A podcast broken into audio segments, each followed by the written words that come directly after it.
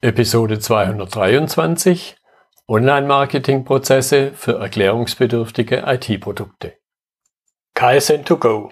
Herzlich willkommen zu dem Podcast für Lean-Interessierte, die in ihren Organisationen die kontinuierliche Verbesserung der Geschäftsprozesse und Abläufe anstreben, um Nutzen zu steigern, Ressourcenverbrauch zu reduzieren und damit Freiräume für echte Wertschöpfung zu schaffen, für mehr Erfolg durch Kunden- und Mitarbeiterzufriedenheit – höhere Produktivität durch mehr Effektivität und Effizienz an den Maschinen, im Außendienst, in den Büros bis zur Chefetage. Heute habe ich Michael Schenkel bei mir im Podcastgespräch. Er ist Marketingleiter bei T2 Informatik. Hallo Michael. Hallo Götz, hallo. Klasse, dass du dabei bei, heute bist. Sag noch zwei, drei Sätze zu dir als Person, was für deine Aufgabe ist, wo du herkommst äh, ich bin von Haus aus ein Diplom-Betriebswirt, äh, mache seit ungefähr 25 Jahren Marketing und Vertrieb. Äh, habe mal angefangen bei einem Telekommunikationsunternehmen im Schwabeländle mit seinerzeit 300.000 Mitarbeitern. Okay. Habe dann vier, viele Jahre ähm, bei einem Softwarehersteller gearbeitet, ähm, im Vertrieb und im Marketing. Und bin jetzt seit drei Jahren bei der T2 Informatik hier in Berlin. Das ist ein äh, Softwareentwicklungsdienstleister und für mich tatsächlich der perfekte Job. Mhm. Darf tun und lassen, was ich für richtig halte. Äh, habe sehr viel, erfahre sehr viel Vertrauen mhm. in der Geschäftsleitung. Also ein absoluter Traum. Ja, und bist der Software der IT treu geblieben und deshalb glaube ich, äh, bist du auch jemand, der sich heute mit dem Thema, der da sehr hohe Affinitäten hat, nämlich erklärungsbedürftige IT-Produkte und vielleicht zum Einstieg da die Frage oder ein paar Sätze von dir, was zeichnet denn diese erklärungsbedürftigen IT-Produkte durch die Marketingbrille besonders aus? Ja, ist eine spannende Frage. Ähm, ich habe mir ein bisschen Gedanken drüber gemacht. Tatsächlich für mich ist es erstmal nur ein Label. Mhm. Ähm, ein Label, das vielleicht daherkommt, wenn man so tut, dass ein Produkt zwar relativ viele Funktionen hat, gerne mal als komplex umschrieben wird, ähm, aber an sich muss das mit dem Produkt nicht unbedingt was zu tun haben. Ich stelle immer wieder fest, dass auch gerne mal behauptet wird, dass es so eine Art Königsdisziplin sei für Vertrieb und Marketing, eben diese erklärungsbedürftigen Produkte zu verkaufen. Dem würde ich sogar direkt widersprechen, mhm. weil ich glaube, sogar Produkte, die nicht erklärungsbedürftig sind, die wir einfach relativ leicht konsumieren können, die jeder kennt, das ist die wahre Herausforderung. Wenn ich ein Kaugummi verkaufen müsste mhm. oder eine Armbanduhr und jeder weiß, oh, gut, äh, Armbanduhr, was gibt's denn da Neues? Gibt's da irgendeinen Unterschied? Hm, schwer zu sagen. Und ich bin vielleicht sogar im mittleren Preissegment unterwegs, also nicht bei den hochpreisigen und nicht bei den, ich sag mal, digitalen äh, aus Amerika gerade, ja. äh, habe ich wirklich große Herausforderungen. Also von daher, wie gesagt, wäre ich da ein bisschen skeptisch. Es gibt natürlich ein paar Dinge, die man bei erklärungsbedürftigen äh, Produkten beachten sollte. Aber im Endeffekt glaube ich eher, dass es sogar eine Chance ist. Mhm. Weil okay. ich eben im Vertrieb und im Marketing darauf abzielen kann, hey, das ist erklärungsbedürftig. Also lass es mich mal erklären. Lass es mir mal gut erklären. Lass mich mal mit der Zielgruppe jetzt auseinandersetzen und schauen, was die dann konkret braucht, um dann möglicherweise dort einen Verkauf zu erzielen. Ja, so, so im Kontrast äh, kam mir das Bild dieser Badewanne auf der einen Seite, also eben als, als krasser Kontrast zu nicht erklärungsbedürftigen Themen, auf der einen Seite die Preisführerschaft und auf der anderen Seite die, die Leistungsführerschaft, also der Kaugummi, der besonders, was weiß ich was, cool schmeckt und in der Mitte ja im mhm. Grunde die Todeszone, mhm. wo man sich schwer tut, äh, überhaupt was Greifbares zu packen. Ich bin nicht der günstigste, ich bin aber auch nicht der vermeintlich Beste. Was mache ich jetzt da in der Mitte? Ja, kann ich absolut nachvollziehen. Okay, aber zurück auf unsere erklärungsbedürftigen IT-Klammer-Produkte. Mhm. Wenn man jetzt das Ganze wieder durch die Online-Marketing-Brille betrachtet, was hat das dann für Auswirkungen? Ähm, ich glaube tatsächlich, dass wir vielleicht erstmal 80 Prozent der typischen Marketing-Tipps und Tricks, die man irgendwo online sieht und hört, mhm. wenn ich ehrlich bin, direkt in die Tonne schmeißen. ähm, also ich mach mal ein kleines Beispiel. Jeder Online-Market, die meisten Online-Marketing-Menschen würden dir empfehlen, hey, biete einen Download an. Biete mhm. den Download above the fold an, auf deiner Webseite. Also in dem Teil, den man nicht scrollen muss, den man ja. sofort sieht. Witzigerweise machen das ganz viele Menschen, die Marketing-Dienstleistungen anbieten. Online-Marketing-Dienstleistungen, SEO-Dienstleistungen. Die schaffen es also, dass jemand auf die Seite kommt mit dem Versprechen, hey, hier findest du die Top 20 Tipps für dein SEO-Marketing. Lade das Ding runter. Das klappt, ganz klar. Das Versprechen ist, hey, du kannst nur was gewinnen, du kannst nur was lernen. Das Einzige, was du tun musst, du musst auf diesen Knopf drücken. Mhm. Wenn ich aber jetzt ein Produkt, Produkt habe, das eine Million Euro kostet, dann kann mir doch kein Mensch ernsthaft sagen, hey, der Button muss oben in der Mitte stehen. Was soll der denn runterladen? Das Produkt? Den Flyer zum Produkt? Das ist jetzt kriegsentscheidend? Das glaube ich doch in tausend Jahren nicht. Ja, ja. Also ich würde tatsächlich eher dieses, was du so in der Anmoderation schon gesagt hast, so ein bisschen vielleicht klassisches Marketing. Ähm, ja, ich bin ein Freund vom klassischen Marketing und ich glaube, ganz viele der Dinge, die wir im klassischen Marketing gelernt haben, dass die auch im Online-Marketing weiterhin gelten. Mhm. Wenn mir jemand erzählt im Online-Marketing, uh, du musst da drei Preise nebeneinander stellen und musst sie den Preis, den du wirklich promoten möchtest, ein bisschen größer machen und ein bisschen hervorheben und ja, wirklich? Ja, mhm. Preispsychologie habe ich ja noch nie gehört. Also gibt es nur seit ungefähr, was weiß ich, 100 Jahren. Aber hm, da, da wäre ich tatsächlich ein bisschen äh, zurückhaltender mhm. und würde mich sagen, okay, konzentriere dich doch mal auf die Dinge, die wesentlich sind für deinen Vertrieb. Man kann sich diese Tipps anhören und natürlich kann man auch vielleicht einen A-B-Test machen auf einer Webseite. Ähm, auch da sehr schwierig, sehr weitfassend, damit er ein bisschen valide ist, braucht man einen ziemlich großen Traffic auf der Seite und das haben schon ganz viele Firmen einfach nicht. Ja, ja. Ich rede jetzt nicht von den, den großen äh, DAX-Unternehmen, die haben natürlich sehr viel Traffic, aber viele mittelständische Unternehmen haben einfach zu wenig Traffic auf den entsprechenden Seiten die müssen sich ein bisschen anders behelfen. Da ist dann relativ schön im Online-Marketing, dass ich natürlich ganz viel testen kann und mhm. äh, ganz viel ausmessen oder messen und zählen kann und gucken kann. Jeder auch eine Meinung hat natürlich dazu, ein bisschen mhm. Vorsicht, mit Vorsicht zu genießen. Mhm. Aber an sich würde ich sagen, tatsächlich ganz viel klassische Marketing-Aspekte funktionieren online genauso wie offline. Mhm. Ja, mir ging gerade noch der Gedanke durch den Kopf, wo du das angedeutet hast. Marketing hat für mich ja auch eine gewisse Filterfunktion. Mit was, mit welchen Interessenten gehe ich dann wirklich in den aktiven Vertrieb rein, um genau diese teuren Produkte zu vertreiben. Und wenn ich mich da jetzt mit allem möglichen beschäftigen darf, nur weil mein Download above the Folder war und der auch noch seine E-Mail-Adresse eingetragen hat, macht mich das ja im Extremfall unter Umständen sogar tot weil ich diese natürliche Filterfunktion, jemand, der wirklich runtergescrollt hat und dadurch ein gewisses Interesse impliziert hat, den kann ich gar nicht unterscheiden. Ja, wobei auch da würde ich sagen, das ist natürlich eine Aufgabe. Theoretisch musste äh, mit jedem Interessenten umgehen. Äh, wir haben eine Datenschutzgrundverordnung. Du darfst also, wenn man ehrlich ist, mit den meisten Interessenten gar nicht umgehen, außer mhm. sie würden dir die Einwilligung geben. Das machen die wenigsten tatsächlich. Und ich rede jetzt nicht davon, dass man dir eine E-Mail-Adresse gibt. Du darfst sie halt nicht verwenden, außer mhm. zum Versand des Downloads beispielsweise. Mhm. Aber ähm, ich glaube tatsächlich, auch im klassischen Sinne Marketing heißt ja, zumindest für mich, vom Markt ins Unternehmen. Mhm. Du musst dir also überlegen, an wen möchtest du etwas verkaufen. Und diese Zielgruppe, das Vielleicht gerät das so ein bisschen in Vergessenheit, aber sich auf Zielgruppen einzulassen und sich damit auseinanderzusetzen und ja. nicht nur sagen, hey, ich möchte an die CEOs der DAX-Unternehmen verkaufen, hm. ähm, sondern das so ein bisschen runterzubrechen und sich dann zu fragen, was ist denn quasi so in dem Dunstkreis dieser CEOs? Also googeln die denn selbst mhm. oder vielleicht die Assistentin oder der Assistent? Wo sind die denn unterwegs und welche Informationen brauche ich? Das kann ich sehr, sehr gut online machen. Ähm, und da würde ich tatsächlich so ein bisschen das Fähnchen hochhalten für Content Marketing. Mhm. Weil Content Marketing ist mir ermöglicht, ich schreibe ein, ein Dokument oder ich produziere einen Podcast oder ich produziere ein Video oder was auch immer ähm, und spreche verschiedene Menschen im Umfeld meiner konkreten Zielperson quasi an. Also wenn ich jetzt den Assistenten ansprechen möchte, dann sucht er vielleicht ganz andere Dinge als der CEO. Mhm. Das war tatsächlich auch früher schon so.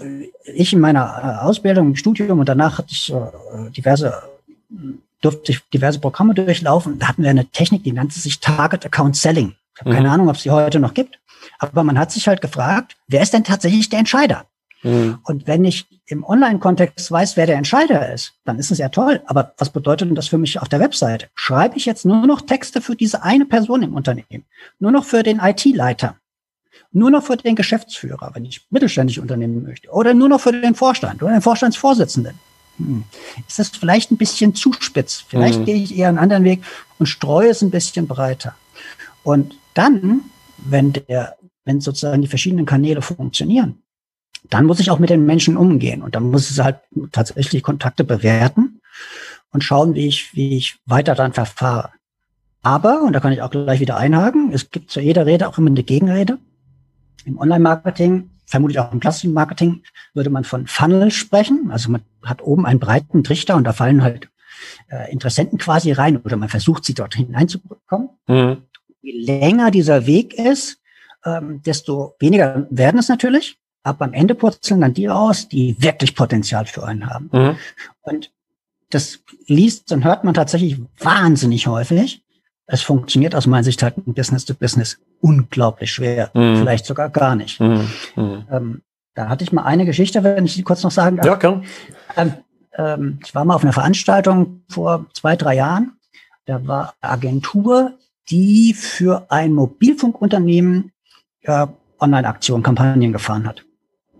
Und er hat erzählt, wie lange es denn dauert, bis jemand, nachdem er festgestellt hat, er braucht einen neuen Handyvertrag, tatsächlich einen neuen Handyvertrag abschließt. Schätz mal.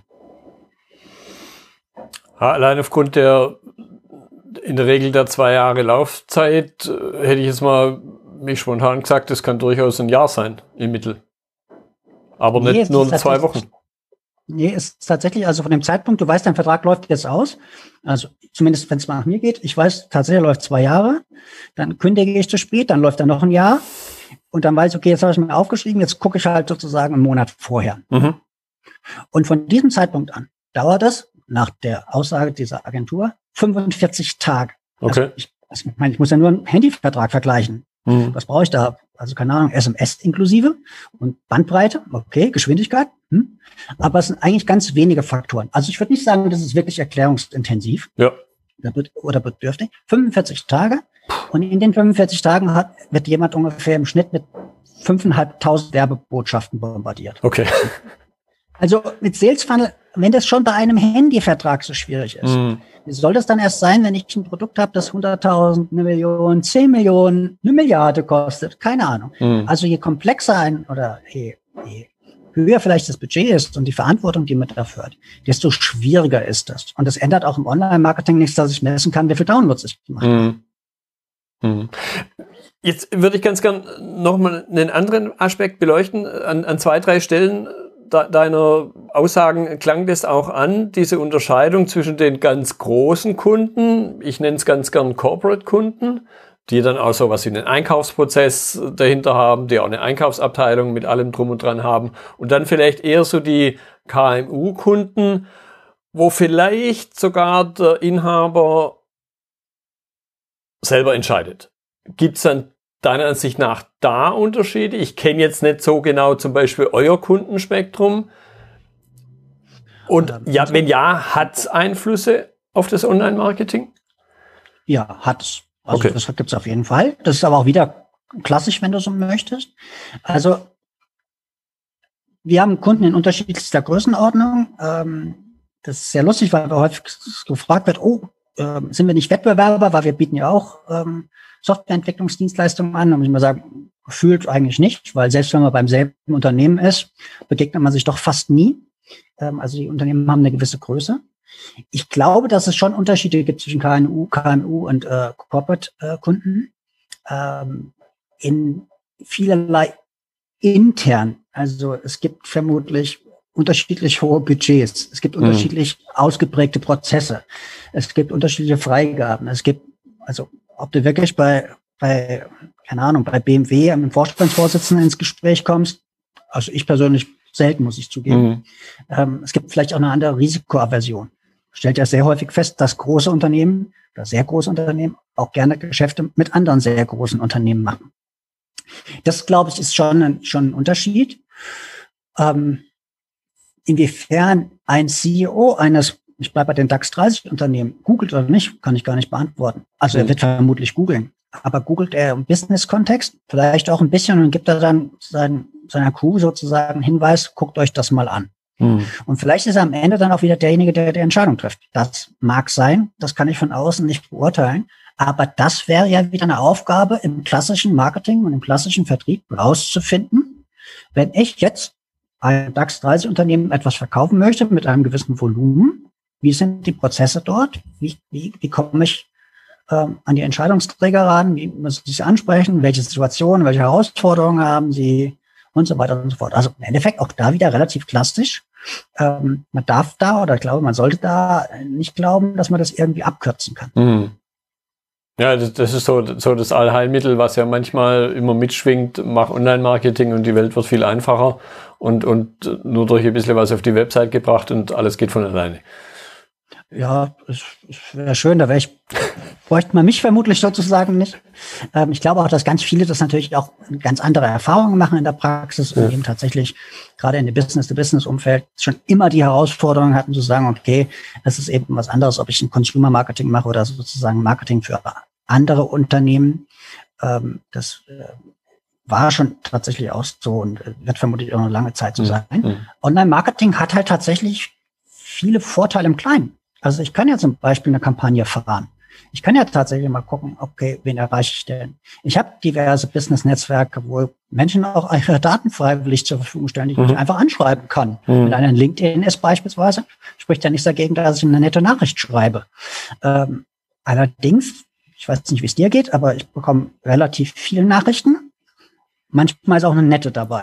Häufig sind sie doch ein bisschen komisch. Also, ja. ähm, also man kommt sich so vor wie an der Bar und die erste Aussage ist, willst, willst mit mir nach Hause gehen? Ich, ja. Was? Willst du dich nicht erstmal vorstellen? Ich hab, mich hat letzte Woche eine angeschrieben und hat gesagt, hey, Sie machen ja Marketing, super Profil. Okay, ich nehme die Anfrage an. nächste Frage ist, haben Sie auch Probleme, Partnerin zu finden? Was? Ja, okay. Wieso? Ich, ich mache Marketing. Hab ich, hat jemand per se Probleme, eine Partnerin zu finden, wenn er Marketing macht? Hm. Schwer nachzuvollziehen. Solche Strategien, glaube ich, da ist das Internet sehr schnelllebig. Man lässt ganz viel Mist an einem vorbeischwimmen. Ja, ja. Ähm, aber davon würde ich mich einfach tatsächlich distanzieren ja. und mir überlegen, okay, was habe ich denn für, für ein Produkt? Warum habe ich das Produkt tatsächlich? Also ist auch echt nochmal ein Unterschied, in welcher Phase ich stehe in meinem Unternehmen, mit meinem Produkt, mit meinem Marketing, mit meinem mhm. Vertrieb? Muss ich was Neues aufsetzen oder komme ich in eine Organisation und ähm, darf da jetzt vielleicht das Marketing machen? Dann gibt es ein Produkt schon und dann muss ich natürlich mit den äh, Gegebenheiten umgehen mhm. und ähm, schauen, was ich denn da promote. Und mhm. das ist nach wie vor wahnsinnig spannend, weil gerade bei erklärungsintensiven Produkten, wenn wir jetzt bei einer Software bleiben, die hat, keine Ahnung, hat 5000, 10.000 Funktionen aber was ist denn das entsprechende zu bewerben? Mhm. Und ist es denn das, ist es tatsächlich ein Feature oder ist es, äh, also dass es ein Anwender sieht oder ist es vielleicht etwas, wo man sagt, in unserer Vertriebsstrategie gehen wir an die Administratoren, weil wir die Software super schnell ausrollen können, für ihn ganz problemlos. Mhm. Und wir müssen die Administratoren gewinnen und eben nicht die, keine Ahnung, Vorstände. Ja, ja. Und das, wie gesagt, ähm, das wäre dann auch wieder ein klassisches Ding. Ähm, dass man sich überlegt, was ist meine, was sind meine Produktfunktionen, meine Features, ähm, wie kann ich mich da abheben, wie finde ich denn tatsächlich da den besonderen Hebel, um mein Produkt zu vermarkten. Ja, und, und wie ergibt sich aus, aus den Features der Nutzen für die spezifische Zielgruppe? Unterm Strich dann zum Schluss irgendwann mal vielleicht eine einzelne Person. Vielleicht genau, der Administrator. Wobei, genau, wobei idealerweise wird ja andersrum der Schuh draus. Man hatte vorher die Zielperson und mit der hat man kommuniziert und hat dann das Feature für diese Zielperson gebaut. Deswegen brauche ich mich hinterher nicht fragen. Ja. In der Praxis ist es ganz häufig so, dass das Marketing beauftragt wird, machen wir was Schönes, machen wir eine Schleife drauf, machen wir eine schöne Präsentation. Ja, ähm, ja das kann man natürlich machen, aber ähm, das ist ein bisschen schwierig, weil da sozusagen der wesentliche Teil fehlt. Also vom Markt ins Unternehmen. Mhm.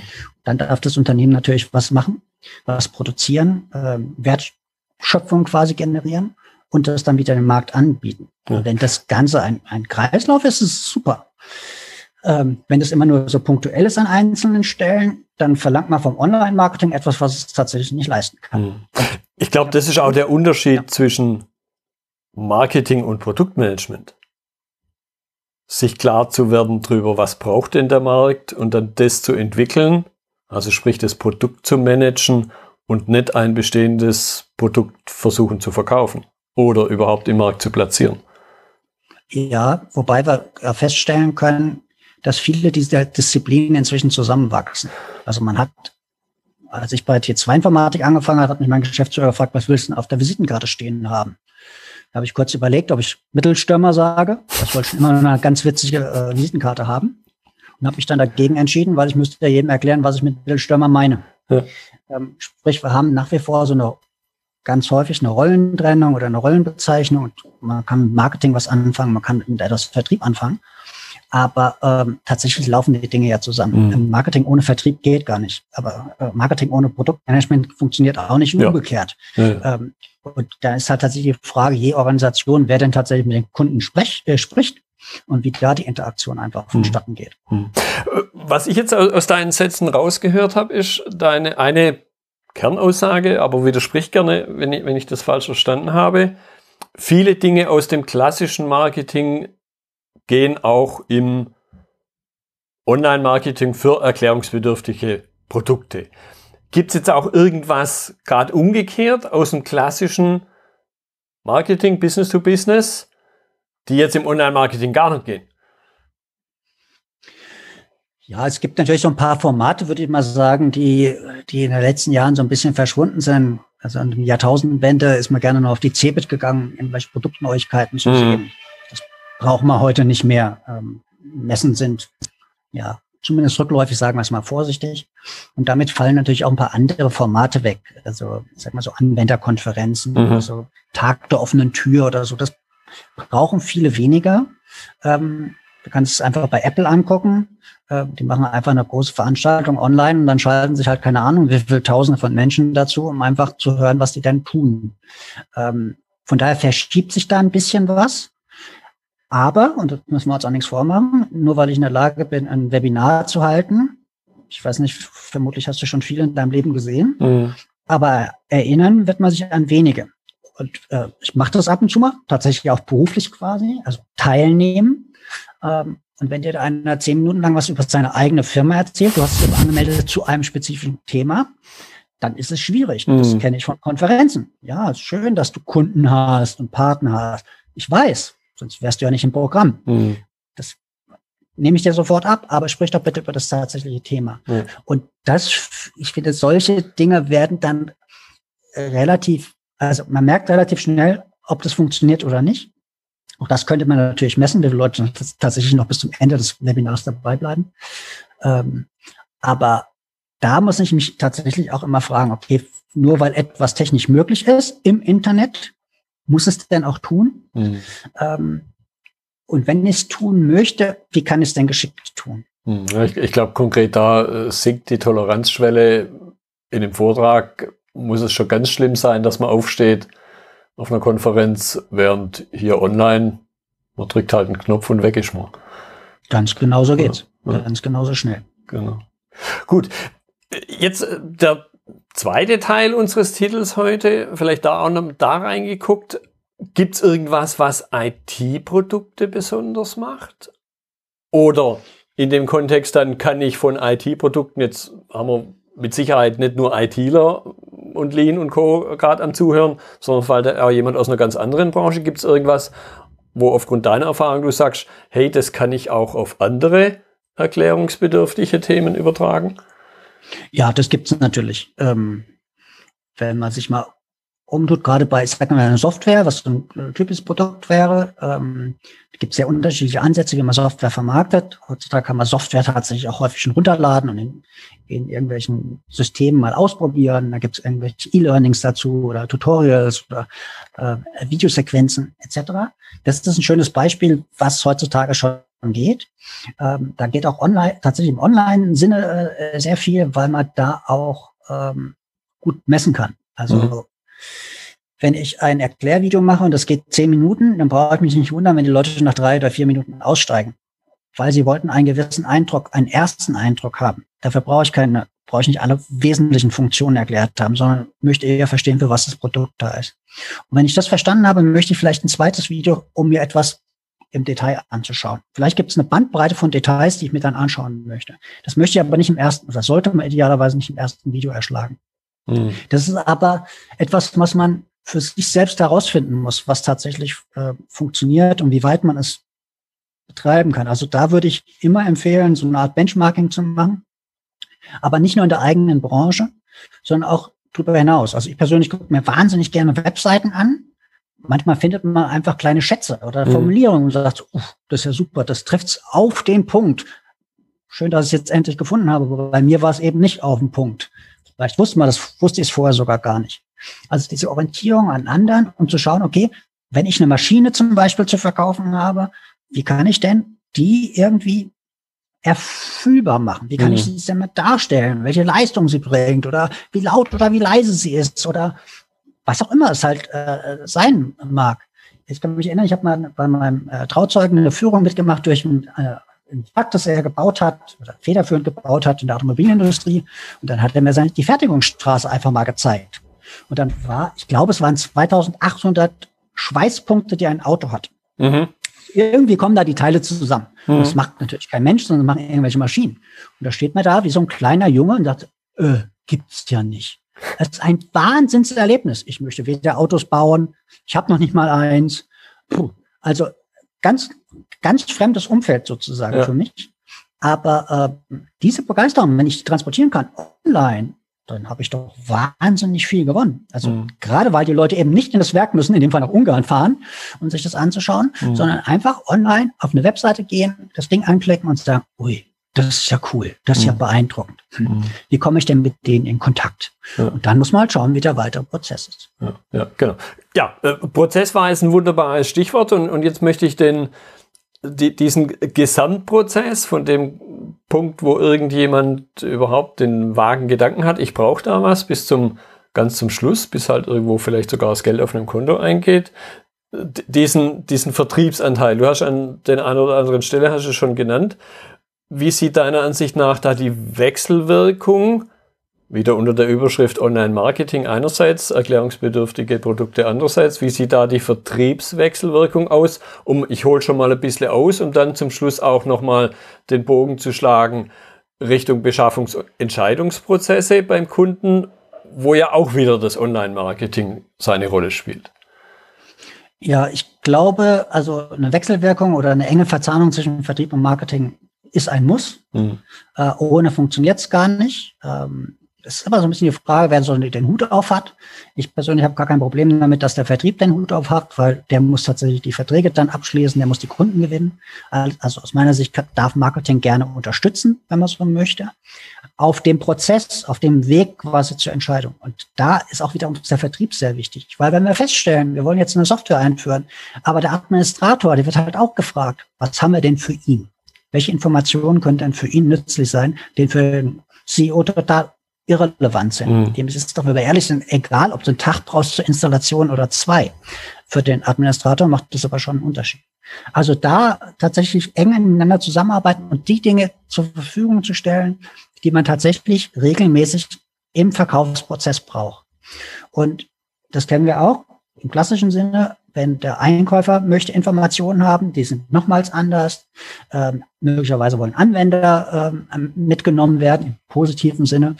Ähm, vielleicht wollen sie wissen, wie man sie unterstützen kann, während das Produkt eingeführt wird, wie es dann genutzt wird und so weiter und so fort. Und da eng miteinander voranzugehen und zu arbeiten, dann ist es eben nicht nur der Vertrieb, dann ist es zum Beispiel auch der Support logischerweise, dann ist auch die Weiterentwicklung des Produktes. Das ist, glaube ich, heute ähm, das sollte so tatsächlich sein. Mhm. Ähm, klingt natürlich auch ein bisschen leichter, als es in der Realität ist. Ähm, gerade wenn ich so einen Blick werfe in so mittelständische Unternehmen, wie häufig gesagt wird, okay, wir müssen jetzt mal mit den Kunden oder den Zielkunden, Zielgruppen auseinandersetzen. Und dann dreht man sich um und fragt den Geschäftsführer nach dessen Meinung. Mhm. Das hat man eher sehr häufig. Ähm, das ist ein bisschen schade, weil ja, es ist natürlich gar nicht so leicht, immer mit den Zielgruppen zu kommunizieren. Die wollen vor allem nicht immer dann, wenn man selbst möchte.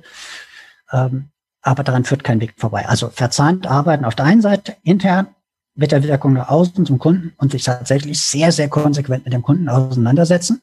Das ist normalerweise auch der Grund, warum man selbst ein Unternehmen gegründet hat, mhm. warum man selbst ein Produkt an den Markt bringt, weil man für denjenigen etwas Gutes machen möchte. Ja, weil, weil, weil ich glaube, so ein bisschen klang, oder mir kam da spontan der Begriff Nutzungserfolg auch in den Sinn.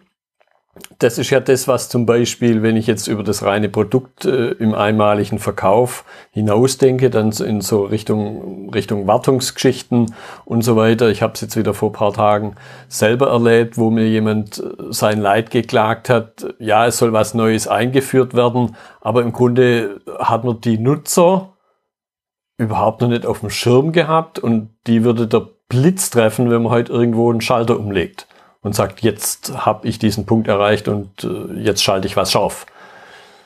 Oh, das, äh, auch das ist nicht ungewöhnlich, was mir dir da erzählt hat. Ähm, leider, weil tatsächlich müsste ja von der anderen Seite, von dem anderen Unternehmen her, erstmal überlegt werden, warum brauche ich denn ein neues Produkt? Ähm, und ganz häufig ist es auch in Organisationen so, dass es Mitarbeiter gibt, die sich für das alte Produkt entschieden haben, die eine Position aufgebaut haben mit dem alten Produkt, mhm. die vielleicht primäre Ansprechpartner sind, die also sozusagen vielleicht auch Gegner des neuen Produkts sein könnten. Da ist es natürlich schwierig als Dienstleister dann zu sagen, naja, ihr müsst erstmal eure Prozesse hinkriegen. Sind wir mal ehrlich, wir möchten natürlich den Auftrag dennoch gewinnen. Mhm. Aber das ist kein Heimspiel. Das ist echt sehr, sehr schwierig. Und ähm, ich finde, als du jetzt gerade von Nutzern gesprochen hast, ging mir noch ein kleiner anderer Gedanke durch den Kopf, was ganz selten vielleicht betrieben wird, aber aus meiner Sicht sehr häufig betrieben werden sollte, ist tatsächlich, also es gibt einen Begriff, der heißt Solution Evaluation, kommt aus der Business-Analyse, gibt es auch in anderen Disziplinen unter anderen Begriffen, aber geht im Endeffekt darum, wenn ich etwas eingeführt habe, etwas geändert habe, woran merke ich denn, dass es gut war? Mhm. Also, dass die Software dann läuft, na, herzlichen Glückwunsch, davon gehe ich sowieso aus. Mhm. Ähm, dass es sich starten kann morgens, uh, sehr gut. Ähm, aber ich habe ja tatsächlich einen konkreten Hoffnung, eine, eine, eine Erwartung, vielleicht sogar eine monetäre Erwartung damit verknüpft. Und die muss ich dort dann auch messen. Mhm. Weil sonst weiß ich ja gar nicht, hat sich das gelohnt? Was mache ich beim nächsten Mal anders? Was können wir besser machen? Äh, all diese Dinge. Also es reicht gar nicht, äh, hinzugehen, zu sagen, ich verkaufe dir ein Produkt. Und es reicht auch nicht zu sagen, hey, idealerweise mache ich da noch ein bisschen Wartungsumsatz oder Supportumsatz. Ich habe einen Update-Service und diese Dinge. Ja, das ist ja alles schön gut. Aber ich würde tatsächlich als Hersteller oder als Dienstleister häufiger versuchen, an den Kunden zu denken. Was braucht der in einer Situation? Wie ist dessen Situation? Ja. Und ich habe, ähm, ich hatte vor kurzem Geburtstag und da kriegt man zwei, drei äh, Glückwünsche und den neben dem privaten natürlich ähm, auch aus dem beruflichen Kontext. Mhm. Und den coolsten Glückwunsch habe ich von meiner Bank bekommen. Die hat mir einen Brief geschrieben. Die schreibt mir sonst nie Briefe. Und in dem war einfach nur herzlichen Glückwunsch zum Geburtstag. Zwei Sätze davor, zwei danach. Sie haben mir kein Werbegeschenk angeboten. Sie haben mir mhm. nicht angeboten, jetzt können Sie die nächsten fünf Überweisungen kostenfrei machen. All den Kram brauche ich gar nicht. Die haben einfach nur gesagt, danke, dass Sie mein Kunde sind quasi. Herzlichen Glückwunsch. Ich mhm. bin auch schon seit, was weiß ich, 30 Jahren bei den Kunden. Aber genauso geht's halt auch. Sehr klassisch. Melde dich doch einfach mal. Seid doch einfach mal nett. Und rechne da nicht runter, hat sich das gelohnt für die Bank, die weiß gar nicht, dass ich jetzt über sie spreche. Es ja. hat sich super gelohnt. Ja. Die funktioniert auch sonst. Und jetzt waren sie auch mal richtig nett zu mir. Wie cool ist das denn? Ja. Und da würde ich eher sagen, auch ganz klassisches Thema, da muss ich gar nicht drauf hinaus. Wie, wie, wie läuft's denn? Äh, wie weit hat er denn jetzt, keine Ahnung, den Download gelesen oder so? Nein, also wenn ich die Chance habe auf einen Kontakt mit einem konkreten Ansprechpartner bei einem anderen Unternehmen, wäre es echt ganz cool, wenn man die, diese Chance nutzen würde. Ja, und ich glaube, auch wenn du es jetzt nicht ausgesprochen hast, aber ich habe es zwischen den Zeilen rausgehört, weil es mir selber so geht, es wird einem irgendwas angeboten, vielleicht in so einer Glückwunschsituation und man erwartet schon fast, jetzt kommt irgendein Werbeblock hinterher. Genau. Oder? Und das schreckt dann im Grunde schon fast ab oder im Extremfall ja. drückt man es weg, weil man es schon fast vermutet und dann wieder Potenzial verschenkt hat, weil es einfach nur eine nette Geste genau. gewesen wäre. Genau. Also ich würde auch sagen, man kann einfach eine nette Geste, nette Geste sein lassen, einfach mal stehen lassen. Und wenn die sich, keine Ahnung, in sechs Wochen melden und sagen, hm, Herr Schenkel, können wir was für Sie tun? Wir haben da keine Ahnung, das Superkonto, dann sollen sie das dann mhm. gerne tun. Äh, das ist auch in Ordnung. Ich weiß, da steckt auch ein Business hinten dran. Die haben auch ein Interesse, mich weiterhin als Kunde zu halten. Das ist äh, vollkommen legitim. Mhm. Ist ja auch mein, meine Umgebung quasi. Das versuchen wir mit unseren Kunden natürlich auch. Mhm. Natürlich auch. Aber ähm, ich würde es tatsächlich, also nicht jede Gelegenheit ist eine gute Gelegenheit, um etwas zu verkaufen. Mhm. Und, und, ja. ja, und ich höre dann auch raus, aber wie gesagt, auch korrigiere mich da gerne. ich muss nicht hinter jeden Beitrag, um es mal ganz neutral zu drücken, sofort den Call to Action hereindrücken. Vor allem muss es nicht mehrfach tun. Ne? Also das ist auch immer so eine Sache. Ähm, ich persönlich glaube auch, ähm, das ist ja ein Learning. Das kann man ja, also man hat über die eigene Webseite ja gewisse Erkenntnisse. Hm. Gerne werden die mal ignoriert. Aber wenn ich anbiete, hey, vereinbare doch mal einen Rückruf und es vereinbart keiner einen Rückruf, dann ist das auch nicht so wahnsinnig sexy, das Angebot. Mhm. Machen wir uns nichts vor, einen Rückruf zu vereinbaren. Puh, ja, toll, ich kann mit denen sprechen. Schön, dass man die Telefonnummer sieht. Schön, dass sie es anbieten, aber das müssen wir nicht fünfmal anbieten. Mhm. Ich habe es verstanden, dass die Interesse haben an mir und an meinem Business. Das ist ja. vollkommen in Ordnung. Aber gerade beim Online-Marketing, da muss man auch ein bisschen aufpassen. Dadurch, dass man halt sehr viel messen kann, wird auch viel gemessen. Und wenn man etwas messen kann, wird auch gerne versucht, das zu optimieren. Ja. Da wäre ich auch sehr vorsichtig. Die Verwalter auf einer Website, ach ja, ist sie wirklich wichtig? An manchen Stellen ja, im Durchschnitt auf gar keinen Fall. Und mhm. wenn ich einen Download anbiete, ich habe jemanden über die Seite zu dem Download geführt, dann ist es eher spannend zu sehen, macht er den Download? Und warum macht er nicht? Ist mhm. das Formular zu lang? Möchte ich seine Telefonnummer von ihm haben, obwohl er nur einen Download machen soll? Das widerspricht sich doch. Ich darf ihn doch eh nicht anrufen. Warum frage ich mhm. dann nach der Telefonnummer? Ja. Warum frage ich nach Vorname und Nachname? Ich will doch nur einen Download machen. Ich kann verstehen, ich möchte wissen, wer den Download macht als Unternehmen. Aber ähm, alles andere, da würde ich eher ein Augenmerk drauf legen, zu sagen, uh, ähm, das ist tatsächlich wichtig, weil das ist etwas, wo ich eine Conversion erzielen kann, wo ich sage, okay, das funktioniert, da hat jemand Interesse an, an, ähm, einem Dokument beispielsweise, aber ähm, auch nicht mehr und nicht weniger. Ja. Weil wenn es dann wirklich für ihn interessant und wichtig wird, dann kommt er und wenn es gut war, dann kommt er so oder so. Da muss ich ihn dann nicht jetzt in irgendeinen Funnel reinpacken und im Anschluss über Wochen und Monate hinweg bombardieren. Ja, also kann man darüber diskutieren, ob er dann wiederkommt oder nicht. Ähm, hat natürlich ein Interesse. Ich bin jetzt kein wahnsinnig großer Freund oder Experte, was Remarketing-Kampagnen betrifft. Kennt man ja, man ist irgendwo unterwegs auf einer Website und dann kommt man irgendwie bei Nachrichten beim Tagesspiegel oder bei Spiegeln. Auf einmal kriegt man rechts den Werbebanner hm. für das Produkt, auf dessen Seite man gerade war. Hm, kann man mal so machen. Äh, ist bestimmt auch einigermaßen clever. Ich weiß es allerdings auch, dass ich da von einer Minute drauf war. Da gibt's Geschmäcker, wenn man so möchte, und natürlich ja. auch ein großes Business. Von daher ist das immer so ein bisschen eine Sache. Ich glaube aber, ähm, was wir noch nicht besprochen haben, was aber beim Online-Marketing-Sinne echt ziemlich cool ist, ist noch ein anderer Ansatz. Und zwar, ähm, wir machen das heute quasi bei dir. Äh, ich könnte ja selbst zum Beispiel bei uns auch einen Podcast anbieten. Mhm. Also ja, man kann relativ gut rausfinden, wie man das macht. Da macht man einige und dann hat man eine gewisse Erfahrung und dann macht man macht man es halt fortan ein bisschen besser. Ja, aber nur weil es möglich ist, muss es ja nicht machen. Ne? Machen wir uns nichts vor. Nur weil ich dann halt den millionsten Podcast habe, kommt immer noch keiner vorbei und das interessiert auch relativ wenige. Mhm. Ähm, ich würde also tatsächlich hergehen, je nach Business natürlich, und das ist dann auch wiederum sehr klassisch, äh, mich fragen, wer kann mir denn bei meinem Geschäft behilflich sein? Also wer hat zum Beispiel jetzt eine Reichweite? Wenn ich einen Podcast machen möchte, mache ich doch lieber einen mit dir. Du hast eine Reichweite, schon mhm. kann ich meine Meinung kundtun. Wenn jemand einen Blog schreiben möchte, einen Beitrag schreiben möchte, hat aber selbst keinen Blog, vielleicht sollte er mal über Gastbeiträge nachdenken. Mhm. Wenn jemand mal ein Video machen möchte, hm, vielleicht gibt es irgendwelche Interviewformate, was auch immer. Also man darf gerne auch im Online-Sinne mal ein bisschen über den Tellerrand hinaus gucken und denken, und schauen, okay, wie funktioniert's denn? Wer kann mit dem behilflich sein? Und das haben wir früher im Vertrieb auch gemacht. Wir haben einfach gefragt, kennst du jemanden, der, ähm, kannst du mich mal mit dem und dem in Verbindung bringen? Mhm. Und diese Dinge geraten vielleicht so ein bisschen in Vergessenheit, aber sind deswegen nicht weniger wichtig. Mhm. Ja, das fand ich jetzt einen guten Abschluss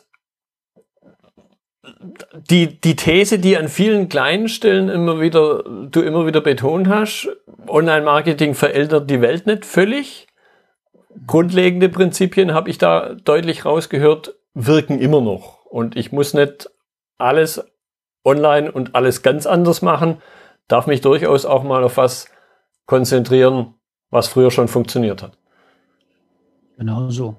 Gut. Ich muss vor allem nicht alles machen, nur weil es möglich ist sondern tatsächlich auch konzentrieren und schauen, was ist für mich richtig, was ist für meine Kunden richtig, wie erreiche ich sie. Ja. Und wenn ich mit diesem Ansatz rangehe und ähm, permanent daran arbeite, dann habe ich auch eine Chance, dass das zum Erfolg wird. Prima.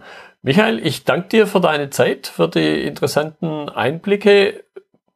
Ja, ich würde mich da jetzt wiederholen. Eben nicht alles, was möglich ist, muss auch sein. Deshalb ja, nochmal vielen Dank. Auch dir vielen Dank für die Gelegenheit und bis bald.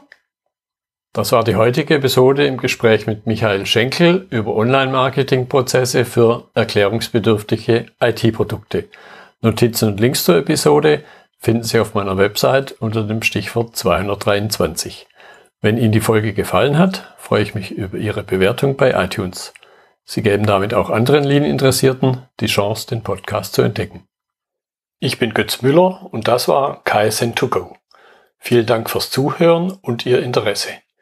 Ich wünsche Ihnen eine gute Zeit bis zur nächsten Episode. Und denken Sie immer daran, bei allem, was Sie tun oder lassen, das Leben ist viel zu kurz, um es mit Verschwendung zu verbringen.